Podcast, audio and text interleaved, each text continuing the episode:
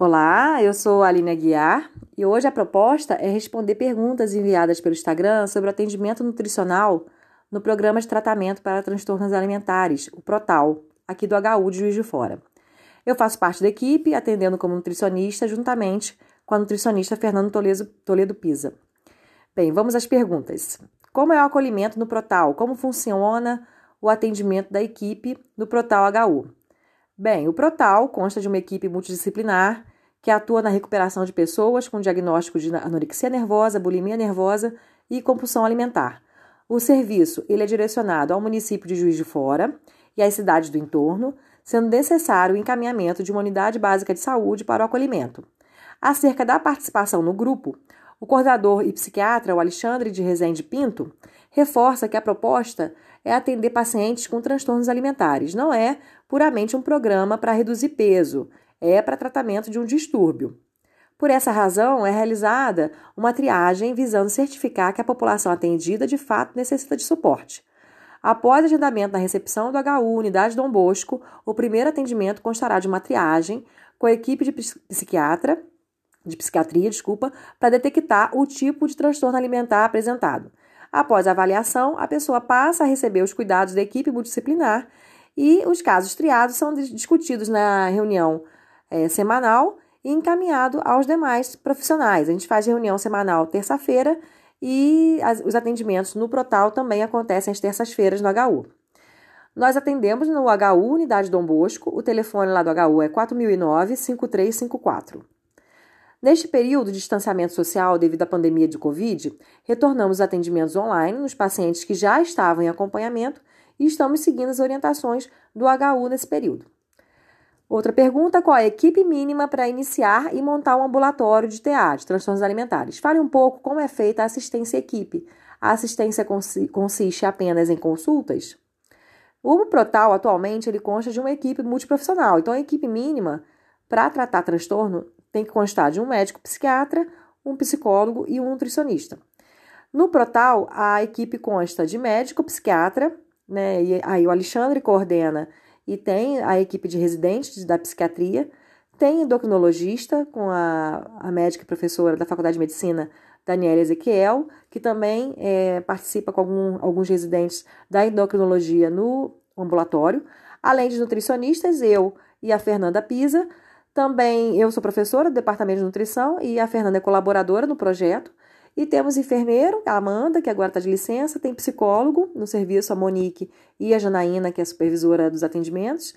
Ah, e temos os residentes de terceiro ano da, da psiquiatria e alunos bolsistas de extensão. O Protal ele é registrado na Universidade Federal de Juiz de Fora como um programa de extensão. E eu também tenho um projeto de extensão que é a parte do atendimento nutricional dentro do Protal. É, nós, da nutrição e psicologia, atendemos semanalmente. A psiquiatria faz consulta quinzenal ou mensal de acordo com a demanda do paciente. Por enquanto, a gente atende as consultas individuais. A proposta é fazer grupos de atendimento mais futuramente, quando a demanda de atendimento aumentar. E aí fazer grupos específicos para anorexia nervosa, bulimia nervosa e compulsão alimentar, como acontece lá no Ambulim, no Instituto de Psiquiatria, na USP. Mas isso assim, só quando a demanda aumentar um pouco mais. É viável a instalação de uma equipe multiprofissional dentro de escolas públicas? Bem, uma equipe, sabendo da realidade, né, é, da realidade do nosso governo atual, questão de gestão, de orçamento e contratação de profissionais dentro de escola pública, com uma equipe mínima para tratar transtorno, transtorno alimentar, eu acho um pouco inviável. Teria, ter, teria que ter um médico, psiquiatra, um psicólogo e nutricionista. Mas é interessante que as pessoas que trabalham nas escolas, elas tenham uma percepção para identificar esse transtorno alimentar nos jovens e, a, e, crianças e adolescentes da escola. Talvez treinar esses professores para saber detectar né, e abordar o transtorno e direcionar sempre para um serviço especializado da região. Aqui no Protal a gente atende só maiores de 18 anos, por enquanto. A perspectiva é que entre uma psiquiatra infantil e aí a gente consiga atender é, pessoas com menos idade, mas por enquanto é só maiores de 18 anos. Então, nada é, é, é possível né, que, que, faça um treinamento da direção da escola, dos, do, das pessoas que trabalham na escola e dos professores para detectar é, algum, algum problema alimentar com esses meninos é, matriculados. E também que tragam demanda, se a, se a família trouxe a demanda para a escola de alguma alteração alimentar, que essa escola possa contactar o serviço. Então é bacana essa, essa comunicação entre o serviço de apoio da região e as escolas públicas. Qual é o perfil dos pacientes atendidos no Protal? Bem, são diversos, mas atendemos apenas maiores de 18 anos, como já falei. Mas a gente tem pacientes bulímicos, né, ou com compulsão alimentar. Também já tivemos pacientes com anorexia nervosa. Há uma demanda de pacientes bariátricos, mas eles só vão ser atendidos no Protal caso eles tenham um transtorno alimentar associado. Sem transtorno alimentar, não é o perfil do nosso atendimento. Uma pessoa que é viciada em doces é necessariamente uma pessoa com transtorno? É boa pergunta. A gente tem uma, um, um, vínculo e uma, um entendimento que os alimentos palatáveis, ricos em gordura, em açúcares, eles causem uma dependência, né? uma vontade de, de fazer é, compulsão alimentar por esses alimentos. Mas os alimentos que a gente tem compulsão, e alguns pacientes registram, nem sempre são os doces ou então os alimentos gordurosos. Às vezes são alimentos que a gente nem tem a percepção que poderiam construir um, um, uma característica de compulsão.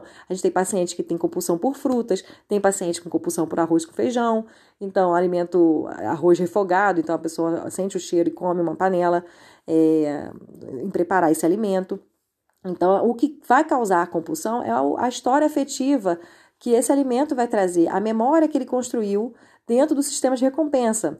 A gente sabe que o sistema de recompensa é um sistema do sistema nervoso central, uma, uma região do sistema nervoso central que trabalha é, com o neurotransmissor, né, que é ativada pelo neurotransmissor dopamina, e nessa região há outras áreas do cérebro que constroem a memória, a amígdala, hipocampo, hipocampo hipotálamo. Então depende do, da memória que a pessoa construiu com aquele alimento. Então nem sempre é o doce. E é difícil os experimentos fazerem, é, afirmarem que é o doce ou o alimento gorduroso que causa dependência, mesmo porque a gente não para de comer os outros alimentos no momento do experimento.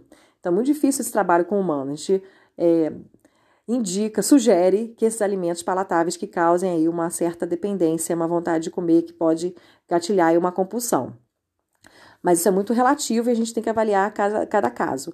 Né? Então, não, não é essa, esse link aí é, alimento doce, gerando um, um vício alimentar, uma adição alimentar.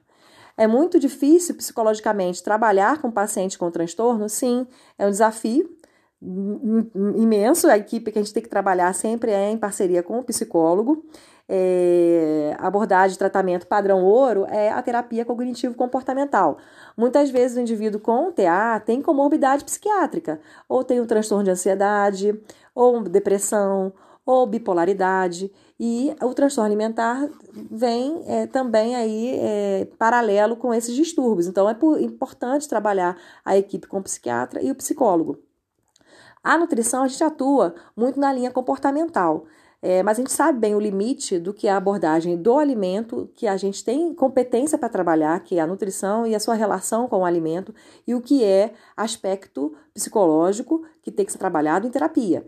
Então, por exemplo, a gente tem associação de purgação, de vômito relacionada às vezes a uma violência sexual ou alguma violência doméstica. Então, a relação que a pessoa constrói com o alimento, ela tem que ser desconstruída na terapia porque tem um vínculo é, traumático aí relacionado à purgação. A gente vai trabalhar com o comportamento que ele faz para vomitar, né? Para buscar onde é o vômito. Vamos, vamos, vamos mudar essa, essa isso que você faz nesse dia, vamos para outro lugar. A gente já detectou dentro do diário alimentar, a gente trabalha muito com diário alimentar. O diário alimentar é riquíssimo, ele fala tudo ali para a gente que a gente quer saber. Às vezes na anamnese que a gente pergunta é, tanta informação, não, não, não é tão rico, a gente não consegue captar a informação que vem no diário alimentar. Então, quando detectamos alguma, algum detalhe registrado ali no diário alimentar, a gente vai e direciona algum detalhe que seja que tem que ser trabalhado na terapia com psicólogo, a gente direciona para psicologia. O nosso limite é a parte da nutrição. Precisa fazer a, uma especialização para trabalhar com esse público? Bem, precisa fazer o aprimoramento do transtorno alimentar. É uma formação é, direcionada né, e feita pelo Ambulim, no Instituto de Psiquiatria da, da USP, e é importante fazer esse aprimoramento. Tem um aprimoramento voltado para nutrição, tem um aprimoramento voltado para psicologia, para os médicos. A gente pode ter uma formação na área comportamental, mas fazer o aprimoramento é importante porque é um público bem específico de trabalho. É, na minha, na minha, no meu caso, eu tenho especialização em dependência química, eu trabalho com saúde mental há muito tempo, mas eu não fiz o aprimoramento, eu vou fazer o aprimoramento agora no que vem. Esse aprimoramento é importante, não, não só basta ter formação em nutrição comportamental. O Alexandre fez o aprimoramento, né? A Janaína fez o aprimoramento. Então a equipe tem que estar sempre atualizada e treinada para abordagem com, com o paciente com transtorno alimentar.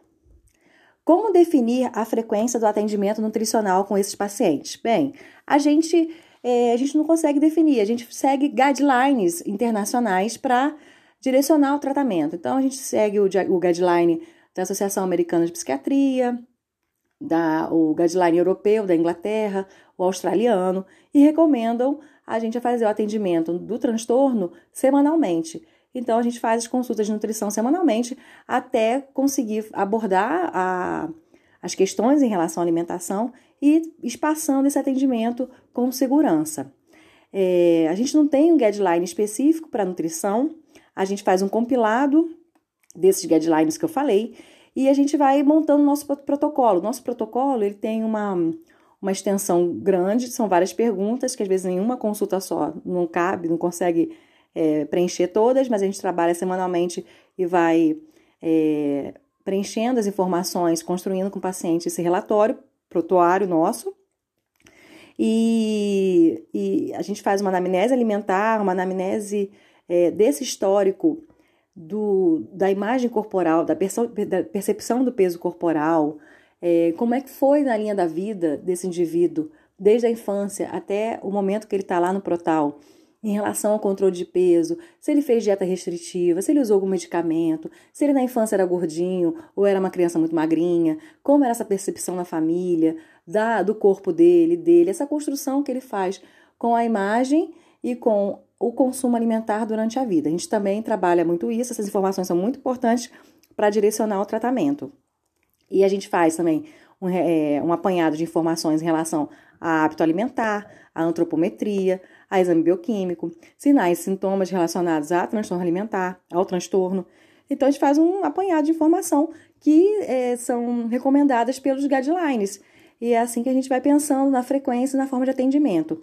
Dentro da nutrição, a gente trabalha muito com o diário alimentar. A gente não tem é, um perfil prescritor, né? De prescrição dietética, mas a gente tem no diário alimentar informações que a gente vai trabalhando com metas semanais. Então, é mais, basicamente isso. Qual o papel do estudante neste projeto e dos professores? Bem, os estudantes que a gente tem inserido no projeto são estudantes da extensão, bolsistas né, e voluntário. Eu tenho aluno de extensão, a Luana e a Luísa agora, e o Alexandre tem os meninos da, da extensão também. E os residentes da psiquiatria que rodam obrigatoriamente no ambulatório. E, e é isso, né? A gente tem que ficar atento com, com a seleção, quem quiser participar, porque só participa desse programa quem está é, inserido em algum projeto de extensão. Como funciona o atendimento? Tem prescrição dietética? Como é a relação com o peso do paciente? Bem, sobre o peso já falei um pouquinho antes. Sobre a prescrição, a gente não é prescritor, a gente trabalha reeducação alimentar, a gente trabalha com metas semanais para ajustar o consumo, a gente tem que acabar, tem que minimizar é, a relação conflituosa que o paciente tem com o alimento. Então, cada semana a gente vai trabalhando características específicas, né? É bem devagar, não é nada que eu, que eu, que eu atendo o paciente e saia com um plano, ele vai embora e volta daqui a um mês. Isso não acontece no transtorno. E a gente trabalha muito com o diário alimentar, incentivando que ele faça o diário alimentar. E é importante que o paciente faça o seu diário, né? Ele tem um caderno e ele preencha as informações que a gente quer. A gente vê quais as refeições que ele faz no dia, quais os alimentos que ele consome, qual a quantidade que ele porciona o que, que ele sente depois desse consumo e antes, o pensamento que ele tem, qual o local. Então, o diário acaba sendo um momento de reflexão que ele, ao escrever, ele vai elaborando essas questões com o alimento. E a gente vai olhando aquele, aquele diário e, e, e resgatando ali informações para trabalhar. Então, isso é muito importante. No transtorno alimentar, trabalhar com diário alimentar e metas semanais para ir evoluindo nessa, nessa relação com o alimento e com a imagem corporal. No caso de haver uma prescrição dietética, como é feita a escolha dos alimentos que vão compor essa dieta? Bem, a gente não faz prescrição, a gente faz é, elaboração dessa, desse consumo alimentar. Então, todos os alimentos são importantes, a gente tem que trabalhar que ele tem que comer de tudo, ele pode comer tudo, não tem alimento mal ou ruim, né? Caso ele não tenha nenhuma restrição por conta clínica, né? Alguma intolerância, alguma alergia alimentar. Mas, fora isso, ele pode comer tudo. E o que a gente acompanha no, no ambulatório de transtorno são pensamentos muito equivocados em relação à alimentação.